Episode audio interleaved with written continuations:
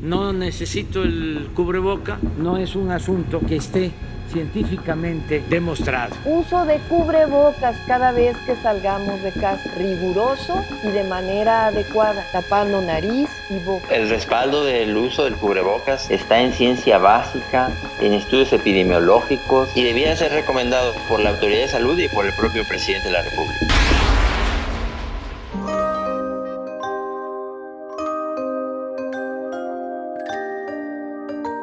43 mil muertos después, seguimos discutiendo si ponernos o no cubrebocas.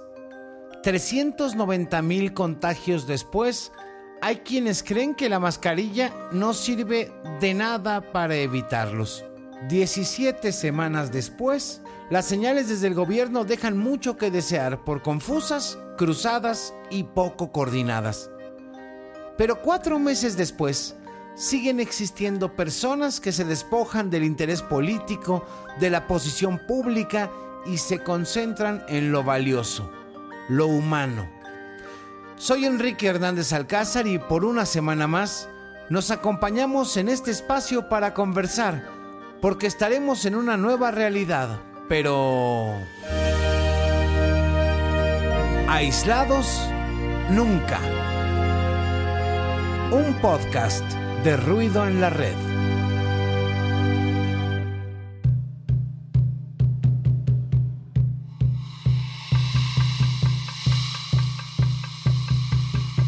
Un dios milenario que pide ofrenda y el choque de tres culturas. El principio del norte de la Ciudad de México. Cinco siglos de historia se reúnen entre sus paredes, tianguis, comercios, y enormes edificios multifamiliares. Para una familia pequeña como la de usted, Ciudad Tlatelolco, este departamento tipo suite cuenta con cocina amueblada y cuarto de servicio. Pisos de parquet, closets y baño amueblados. Estancia amplia con conexiones para teléfono y televisión.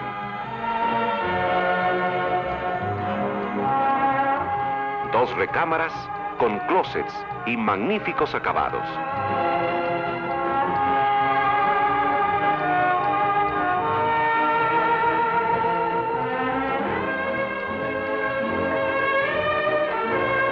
Adquiera este precioso departamento con solo el 4% de pago inicial total y 1.345 pesos mensuales.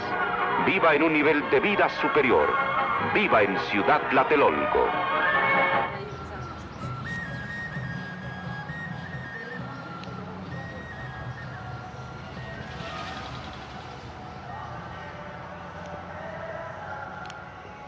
Tlatelolco en los últimos cuatro meses ha estado casi en silencio.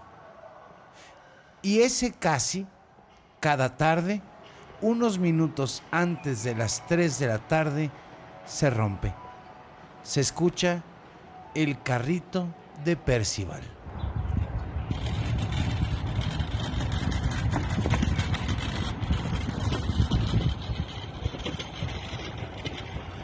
Eh, soy Percival García, soy arquitecto y me dedico a una práctica que se llama producción social del hábitat.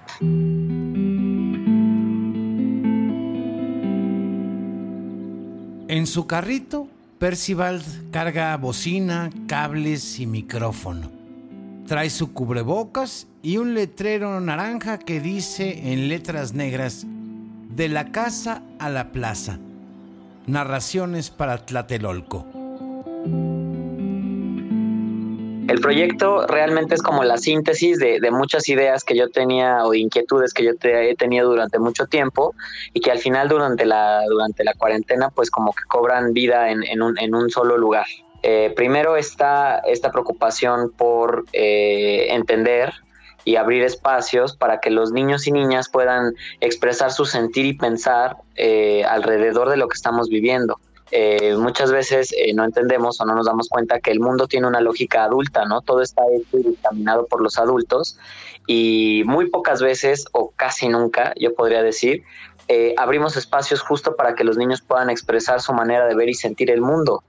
¿no? Que es una, que es una manera muy específica eh, de, su edad, ¿no? Eh, y de muchísimas inquietudes y procesos que, todos los seres humanos este, pasamos, ¿no? Y parece que, cuando crecemos pues nos olvidamos de eso. Eh, es, esto yo lo, yo lo he podido ver es, es, es, muy evidente siempre, pero es más evidente durante eh, los periodos de crisis. Eh, lo hemos visto ahorita, lo hemos visto durante el sismo, este, en una serie de, eventos este, en los que eh, hay planes de contingencia, de repente hay actividades como en la, como ahora en la, en el encierro, donde empiezan a surgir muchísimos, este, muchísimos cursos, talleres para gente para gente adulta, pero no hay para los niños, ¿no? Entonces pensamos que los niños porque no expresan este algo, eh, no se sienten ansiosos o no están deprimidos, este, o no tienen soledad.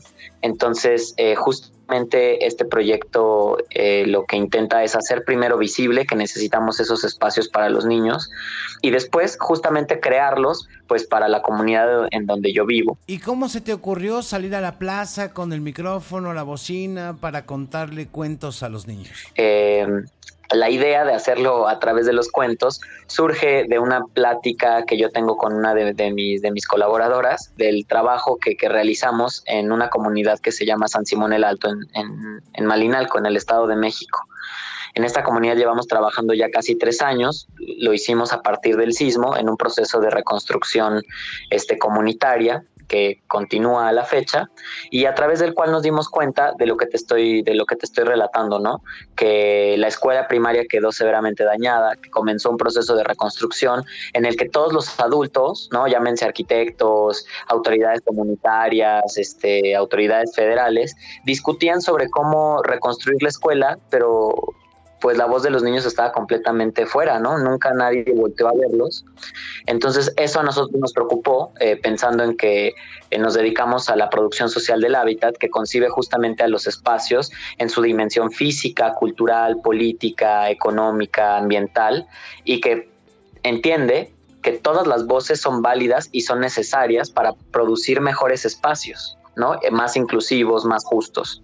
Entonces, con ayuda de una fundación de base en con nosotros comenzamos un proyecto eh, para eh, abrir espacios donde los niños pudieran expresar su sentir y pensar y que la comunidad pudiera escucharlo. Y de ahí te lo trajiste para Tlatelolco. Mi mamá y yo estando en Tlatelolco escuchamos como un niño sale de su ventana y grita, estoy aburrido.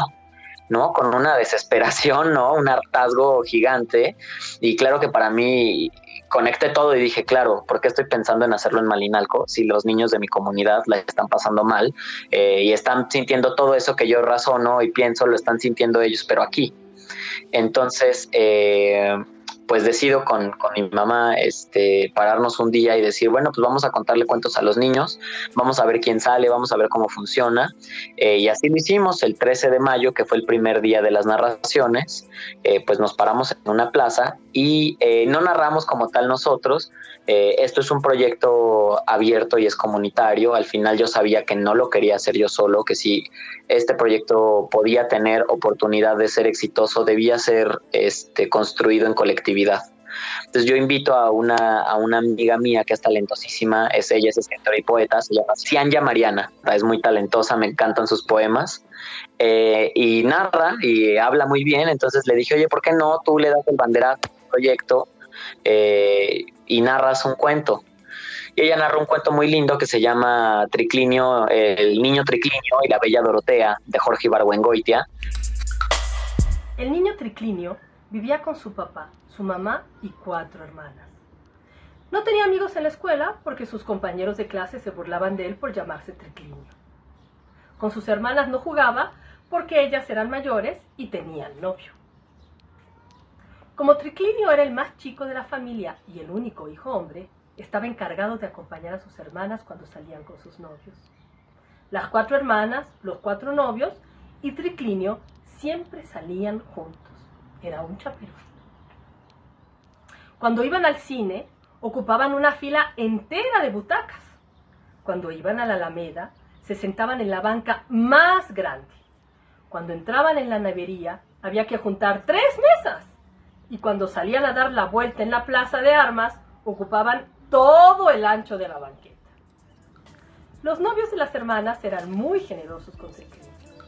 Le regalaban palomitas en el cine, caramelos en la mesa, helados de tres sabores en la nevera y dulces de café con chocolate eh, y bueno, le da el banderazo y la gente sale. Eh, de cierta manera, yo sabía que el proyecto tenía oportunidad de, insertarse eh, en el contexto de Tlatelolco, porque en Tlatelolco existe una, una tradición de arte urbano muy extensa, hablando de la música en específico. desde que yo soy niño, llega el del organillero, el de la marimba, este, los de la banda, eh, y traen la música a las ventanas, ¿no? O sea, llegan, tocan un rato y la gente les da una gratificación. Entonces yo sabía que podía echar mano de este andamiaje o por así decirlo, de este camino que ya habían labrado los músicos este, urbanos en Tlatelolco. Y sí, así funcionó, ¿no? Nos paramos como el de la marimba, como el organillero, y comenzamos primero por poner una canción, que es el, el preludio del, del cuento y después pues llega el cuento.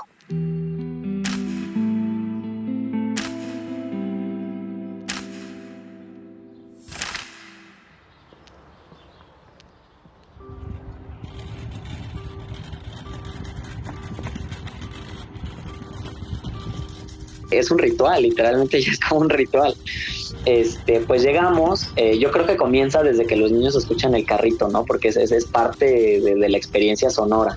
El carrito hace bastante ruido, entonces llegamos con el carrito, ¿no? Eh, prendo la bocina, que generalmente también eh, tiene, habla, habla cuando se enciende, entonces este, dice Bluetooth activado, ¿no? De que ya, de que ya prendió y que está el Bluetooth, ¿no? Y luego te dice el modo en el que está. Y te dice modo Bluetooth o modo en línea desde que se escucha eso, hay niños que salen a la ventana. Eh, y ya, una vez que está, pues me conecto a mi tablet o mi teléfono, les pongo la canción. Eh, son procuramos poner canciones eh, que sean pensadas para niños, que hayan sido escritas para los niños, como Gabilondo Soler Cricri.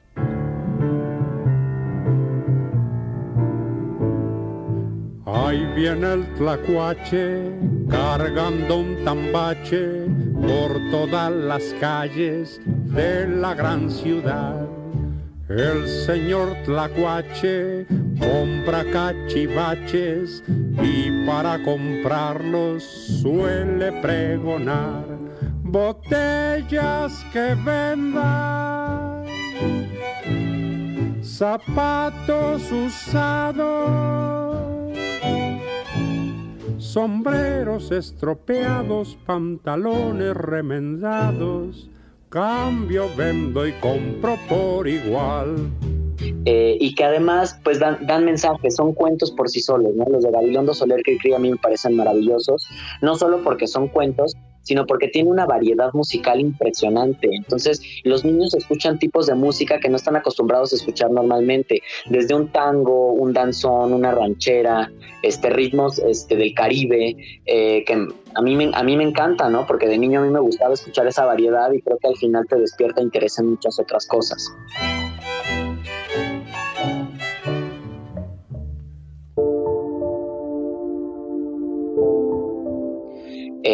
Después de la canción hay un breve momento en el que yo pues presento que ya, ya llegamos, ¿no? Les cuento de qué fue la canción y si, creo que hay que aclarar qué tipo eh, de música fue o a qué, a qué estilo pertenece, lo hago. Y también hago una pequeña reflexión acerca del, de, de la canción que escuchamos, ¿no? Si tiene algún mensaje y qué tiene que ver con el cuento que estoy a punto de contarles, ¿no? Después les cuento el cuento y una vez terminada la narración, eh, hay un breve espacio también para la reflexión en la que yo les comparto una de, la, de los aprendizajes que puede tener, porque me gusta dejar claro que cada quien puede encontrar su interpretación y cada quien puede sacar eh, un aprendizaje de lo que estoy leyendo. Entonces, bueno, yo les comparto lo que a mí me está diciendo el cuento y les dejo en claro que, bueno, es uno de los de los de las interpretaciones o uno de los mensajes eh, el espacio está abierto para que de repente los niños puedan interactuar y lo hacen, ¿no? Te contestan, te dicen, en fin. Eh, y ya una vez terminada esta, este, esta reflexión, pues me despido, les deseo que tengan un gran día y les digo que nos vemos eh, al día siguiente. Y ya, apagamos todo y nos vamos a la siguiente plaza, ¿no? Recorremos este, entre tres y cuatro puntos cada día y es el mismo cuento y es la misma canción. Mira, actualmente eh, comenzamos en el edificio Tamaulipas, que está en la tercera sección, está a 100 metros de la Plaza de las Tres Culturas. Después caminamos a la segunda sección, a un edificio que se llama Ramón Corona, que está, está ahí entre árboles, es un punto muy bonito, está muy cerca del metro, Tlatelolco. Después, en la misma segunda sección, vamos al este, edificio Ignacio Ramírez eh, y terminamos en la primera sección en un edificio que se llama número 8, que es donde más niños hay. Ese edificio está lleno de niños. Este, esos son por ahora los que visitamos. Sabemos que hay muchos más y la gente nos está comenzando a pedir que vayamos a otros edificios. Entonces, yo creo que haremos rutas y iremos intercalando los días para visitar cada, cada punto. Eh, es imposible que, cubramos todo Tlatelolco. Eh, porque pues no da el tiempo este, y no lo podemos hacer todo el día pero eh, pues por eso te digo que no, no, no, este, no reniego de la, de la parte digital tenemos un, un, espacio digital que son las este, son nuestras redes sociales en Facebook y en Instagram, donde vamos subiendo algunas de las narraciones o los videos de las interpretaciones que hacemos eh, para que los niños a los que no llegamos o los lugares a donde no, no podemos llegar, pues nos puedan escuchar, ¿no? Este, eh, en Facebook estamos como de la casa a la plaza, narraciones para Tlatelolco, eh, y en Instagram de la misma manera en, ambos si ponen arroba narraciones.tlatelolco, eh, les, abre, les abre las páginas. Eh, y esto es muy importante porque al final ahí también tenemos mucha retroalimentación de las vecinas y vecinos. Eh, nos, nos, comienzan a dar mensajes de agradecimiento, o nos dicen, oigan, este, no se escucha bien, o me encantó esto, o quisiera que hicieran este, esta narración, o quisiera que trajeran tal canción. Entonces, eh, eso nos permite tener muchísimo más contacto eh, y que el proyecto se vaya justamente nutriendo de la, de la participación comunitaria.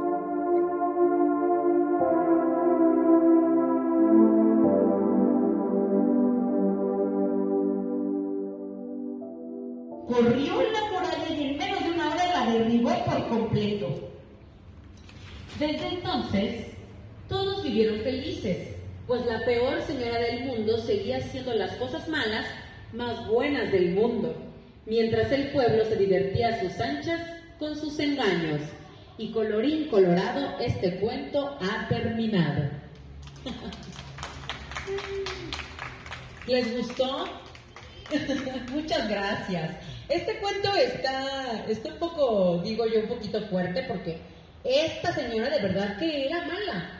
Pero lo que a mí me gusta de este cuento es que al final, si se dan cuenta, la unión de las personas fue lo que hizo que esa señora fracasara. ¿Se dan cuenta?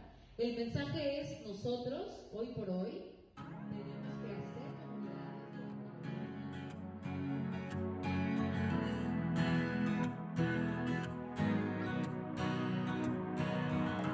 algo muy importante también a mencionar es que eh, que sean narraciones al final también responde a, una idea un, poco romántica que tengo y es que eh, tanto mi, mi madre como mi abuela pues son tlatelolcas originarias, hablando de Tlatelolco en un periodo eh, moderno. Ellas llegan en el año 67 junto con mi abuelo y mi tía eh, y les toca vivir pues, pues, toda la historia de Tlatelolco moderno, ¿no? A mi mamá, que era preparatoriana en el año 68, pues le toca el movimiento estudiantil este, y la matanza del 2 de octubre.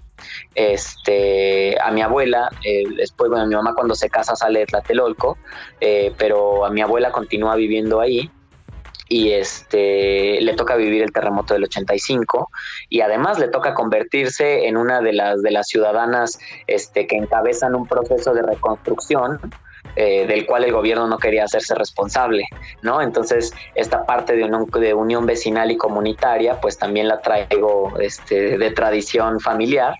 Y pues cuando yo soy chico, tanto mi madre como mi abuela se dedican a, caminarme por la unidad y a contarme estos hechos históricos en los lugares donde ocurrieron, eh, historias de sus vidas también en el lugar donde ocurrieron.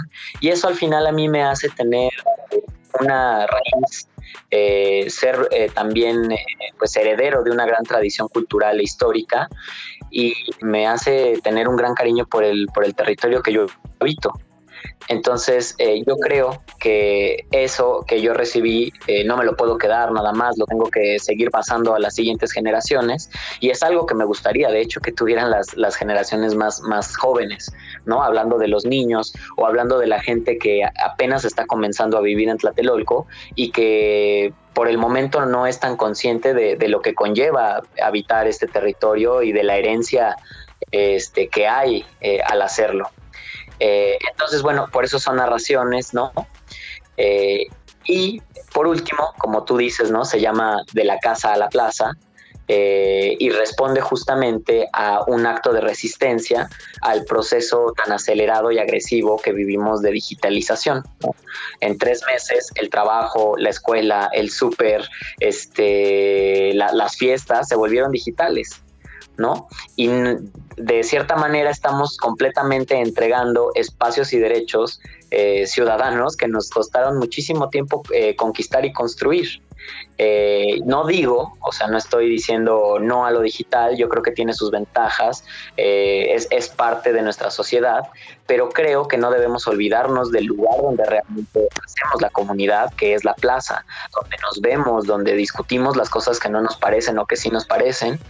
Eh, y entonces creo que no los debemos entregar de manera tan sencilla, o al menos no olvidarnos de ellos, sino seguir imaginándolos, seguir construyéndolos. Eh, es por eso que el proyecto, desde el nombre y la manera en que se desarrolla, que es apropiándose de la plaza por unos minutos, invita a que la imaginación eh, y la atención estén en el espacio público y que nos sigamos viendo, aunque sea a la distancia, en el espacio público.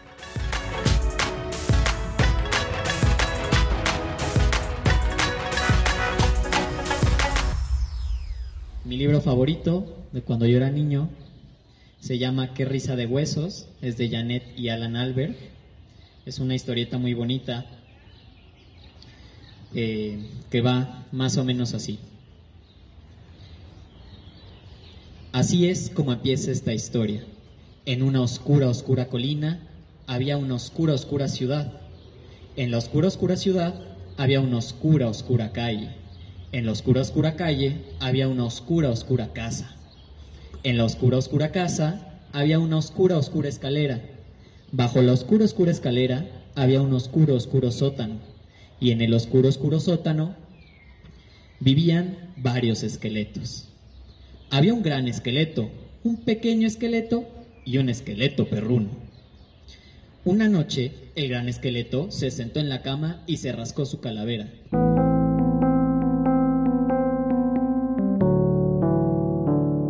La preparación eh, generalmente comienza un día antes, ¿no? O desde la mañana, porque pues yo me dedico a buscar los cuentos, eh, en, algunos de los casos, no en todos, porque pues la, comunidad, esto es un proyecto abierto y comunitario, entonces la comunidad también nos va diciendo qué cuentos quiere.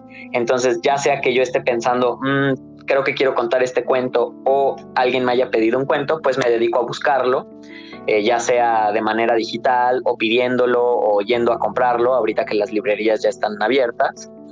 Este, también me pongo a buscar la canción, hay, hay, una especie de maridaje ahí entre la canción y el cuento, ¿no? Procuro que, si, que la, la, canción trate de lo mismo que trata el cuento o al menos incluya alguno de los personajes del cuento, ¿no? Que dé pie a comenzar esta imaginación que vamos a tener con el cuento. Eh, después, eh, bueno, dependiendo, pero generalmente pues cargo la bocina, ¿no? La bocina eh, necesita y trae una batería que, hay, que, cargarla, la dejo cargando. Este, y ya una vez que tengo el cuento, lo leo un poco, porque hay que, de repente hay palabras este, que hay que practicar o hay palabras que de repente se me dificultan, ¿no? Porque pues todos tenemos esas palabras que a veces no podemos pronunciar. Entonces le doy una leída o dos para estar un poco empapado del texto, también para ver si hay cosas que tengo que adaptar. Hay muchos cuentos que eh, de repente traen mensajes que a mí no me gusta transmitir, este, ¿no? O que pues preservan de repente estructuras este, que, que en nuestro tiempo ya no, ya no son vigentes, eh, como por ejemplo que una mujer necesita a fuerza a un hombre a su lado, este, o, que hace menos a, personas que, que, son distintas. Entonces, este, pues procuro darle una leída y ver si hay que adaptar o cambiar alguna palabra este, en el cuento. Em, y sí. Y una vez ya con, esto practicado y con la canción seleccionada, eh, pues ya emprendemos el camino y nos vamos a, contar el cuento.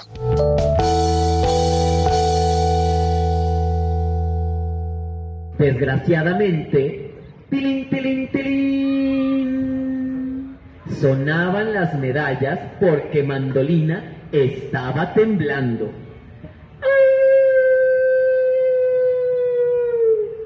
Hizo el lobo y pasó de largo junto al árbol tras del que estaba escondida Mandolina.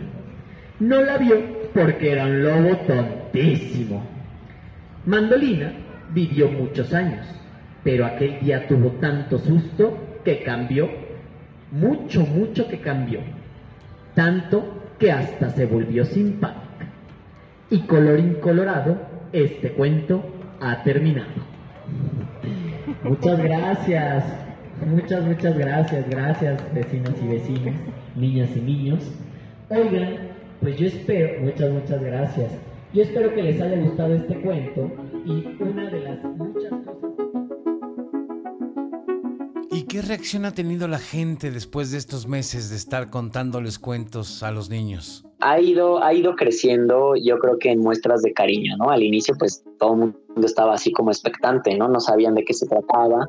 Desde un inicio fue muy bien recibido, ¿no? Hubo aplausos, hubo palabras este, cálidas de parte de las vecinas y vecinos, de los niños también. Eh, y nos comenzaron a, dar muestras de, afecto, sobre todo los niños que de repente bajaban y nos dan cartitas, ¿no? Cartitas de agradecimiento donde se dibujan a ellos escuchando el cuento y, dibujan a la bocina que yo la, la bauticé la bocina peregrina. Este, dibujan a mi mamá, que es la que me acompaña casi diario, este, dibujan a nuestros invitados, tenemos, como es un proyecto abierto, tenemos invitados que viene al menos uno por semana, viene a narrarle a los niños de manera voluntaria, entre ellos un colectivo de la delegación Gustavo Amadero que se llama Los Cuentos del Dragón, que son talentosísimos, ellos crean sus, marionetas, eh, hacen, las, hacen las adaptaciones de los cuentos y en fin. Y a la gente les encanta, entonces también los ponen ahí en los agradecimientos, preguntan a cada rato cuándo vienen los títeres, este, y a mí me gusta mucho porque justamente a través de estas expresiones hemos podido eh, de cierta manera mostrar cómo es en la plaza que realmente se hace comunidad, ¿no? Hay dos ejemplos que te puedo poner. Eh, de repente hay un niño que un día baja este, con su papá y nos da unas hojas y me dice, es que para la escuela me dejaron escribir un cuento. Eh, y aquí está y lo ilustré y quería ver si por favor lo puedes leer. Y yo, por supuesto que lo leo, ¿no? Entonces yo se lo leo eh, a él y a todos los vecinos y vecinas de ese lugar. Eh, y entonces pues, toda la familia está en primera fila ahí en su, en su ventana junto con el niño. Eh, y a mí eso me parece fantástico porque para, para un niño de repente que tú leas el cuento, que sea en la plaza, que lo escuchen todos, pues es una muestra primero de, de, apreciación de que su trabajo pues es valioso, ¿no? Vale la pena que lo leamos en público. Y después que es la voz de un ciudadano muy, muy joven, la que se está escuchando en esa plaza, a la que se le está dando representación y además visibilidad. Todos sus vecinos en ese momento están dándose cuenta que hay un niño que se llama Juan, eh, que, escribe un, que escribe cuentos, que le gustan los dinosaurios, este, que, vive en tal edificio, ¿no? Entonces comienza, comenzamos a reconocernos en la plaza este, otro ejemplo que me gusta mucho es que hace unos días una niña cumplió este, años y el papá baja y nos da una notita y nos dice, por favor, la podrían felicitar. Obviamente que la felicitamos, le pusimos las mañanitas y a la hora de las mañanitas todos los vecinos que estaban en, que salieron al cuento a sus ventanas comienzan a cantarle las mañanitas. Y hay una niña más pequeña que comienza a voltear y dice, es que quiero ver a la niña que cumple años, ¿no? Muy feliz cumpleaños, Regina. Muchas gracias. ya que celebramos todos aquí, vecinas y vecinos presentes. chiquitiruna, la limbomba, alabío, alabao, alabío, Regina, Regina, ra, ra, ra. ¡Uh! ¡Feliz cumpleaños! Que tengas un gran, gran día.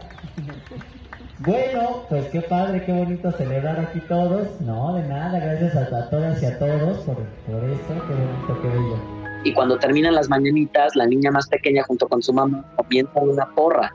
¿no? Y entonces todos los, todas las vecinas y los vecinos pues le echan la porra a la niña y a mí me pareció fascinante porque estábamos todos celebrando el cumpleaños en la plaza. O sea, no estábamos físicamente todos parados ahí, pero la plaza estaba siendo ocupada para celebrar y, o sea, hacer evidente que había una vecina que estaba cumpliendo años. Y lo hicimos, ¿no?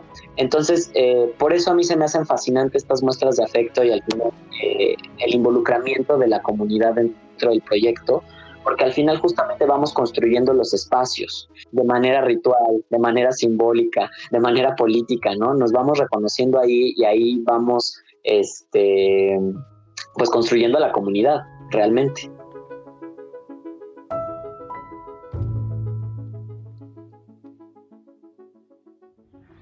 Por un momento Teseo sintió deseos de escapar, pero se sobrepuso con valentía al miedo e ingresó a una gran sala Allí estaba el Minotauro. Era tan terrible y aterrador como jamás lo había imaginado.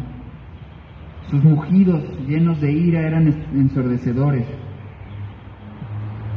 De pronto el monstruo se abalanzó sobre Teseo.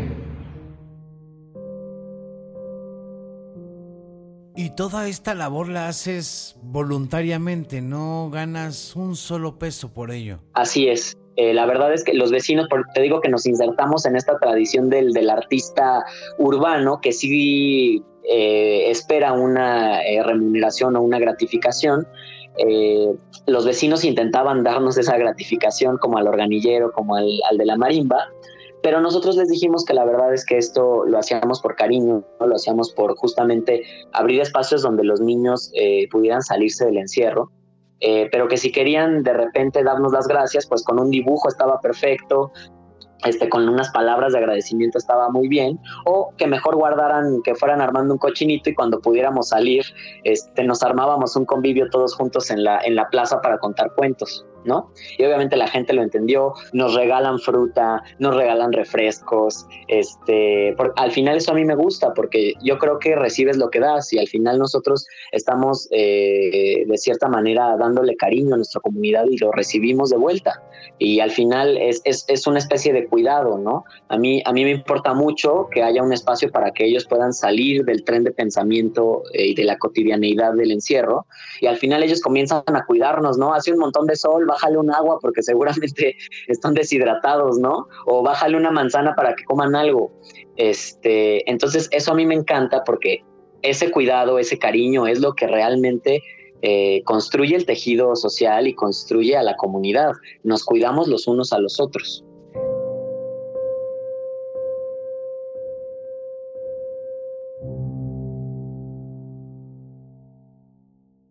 ¿Qué te hace pensar eso?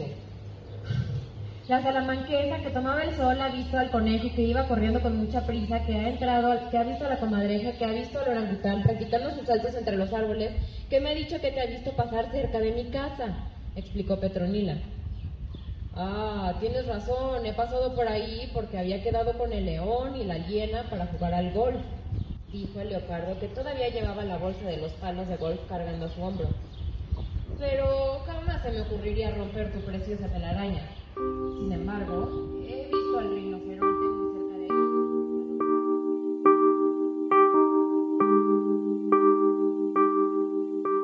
Eres arquitecto, Percival. ¿Cómo has percibido el espacio, la apropiación del espacio en estos tiempos de encierro? De pronto nos hemos dado cuenta que el lugar donde vivimos no es el lugar donde podemos vivir. Esto, esto que dices es muy interesante porque durante fácil tres décadas, al menos en México y en todo el mundo estoy seguro, porque no solo lo escuchas aquí, si abres los periódicos, eh, hay esta crítica justamente a la calidad de los espacios este, en, todo el mundo, ¿no? En Tlatelolco eh, el tema no es tan fuerte porque al final esta unidad fue construida justamente entendiendo que debía haber calidad de vida. Al final el, el 75% del territorio de Tlatelolco son, son áreas comunes son parques, son plazas, este, son lugares justamente para encontrarse y para poder este, disfrutar del, espacio, ¿no? Y al final los departamentos no son tan chicos, puedes vivir este, de buena manera, con calidad de vida, eh, pero sí se hace evidente que hemos tenido estrategias de vivienda y de construcción espacial y de, de conformación social eh, muy desatinadas durante mucho tiempo, ¿no? De repente están estos departamentos que no tienen ventanas o que tienen ventanas muy chiquitas y que ven a un estacionamiento y entonces te da una depresión espantosa porque lo único que ves es un muro de concreto y una luz atenuada que, pareciera que es un, es un día nublado todo el tiempo. O luego tienes a familias muy grandes viviendo en un departamento de 35 o 45 metros cuadrados, porque así los hacen.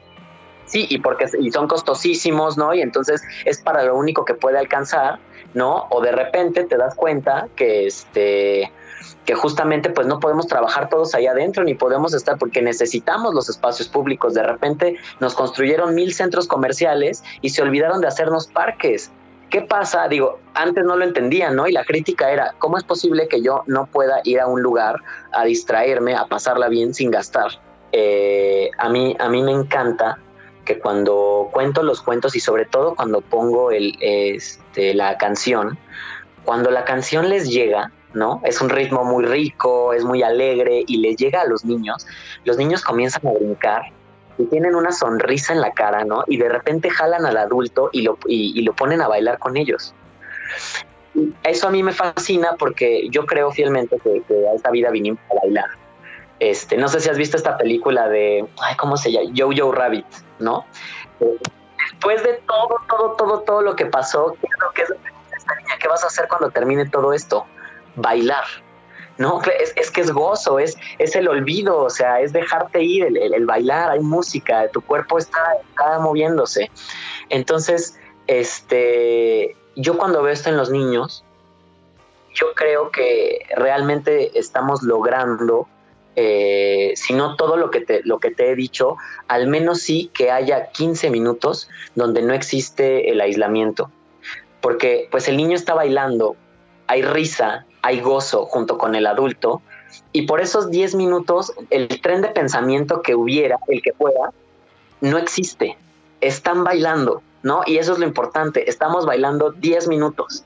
Este, y se olvidó todo lo demás. Y necesitamos esos espacios, son súper necesarios. Por algo la gente este, está como tan ahorita pegada a meditar, a tener estos espacios donde simplemente tu pensamiento no existe.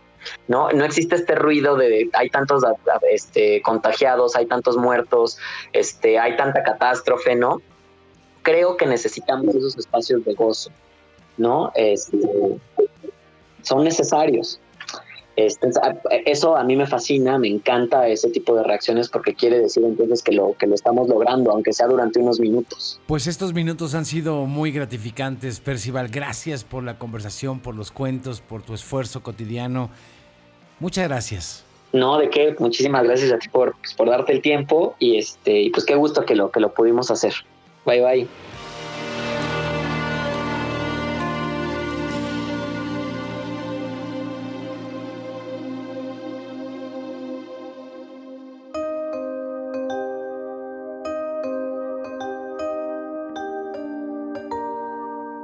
Así como los cuentos llegan a su final, este espacio también.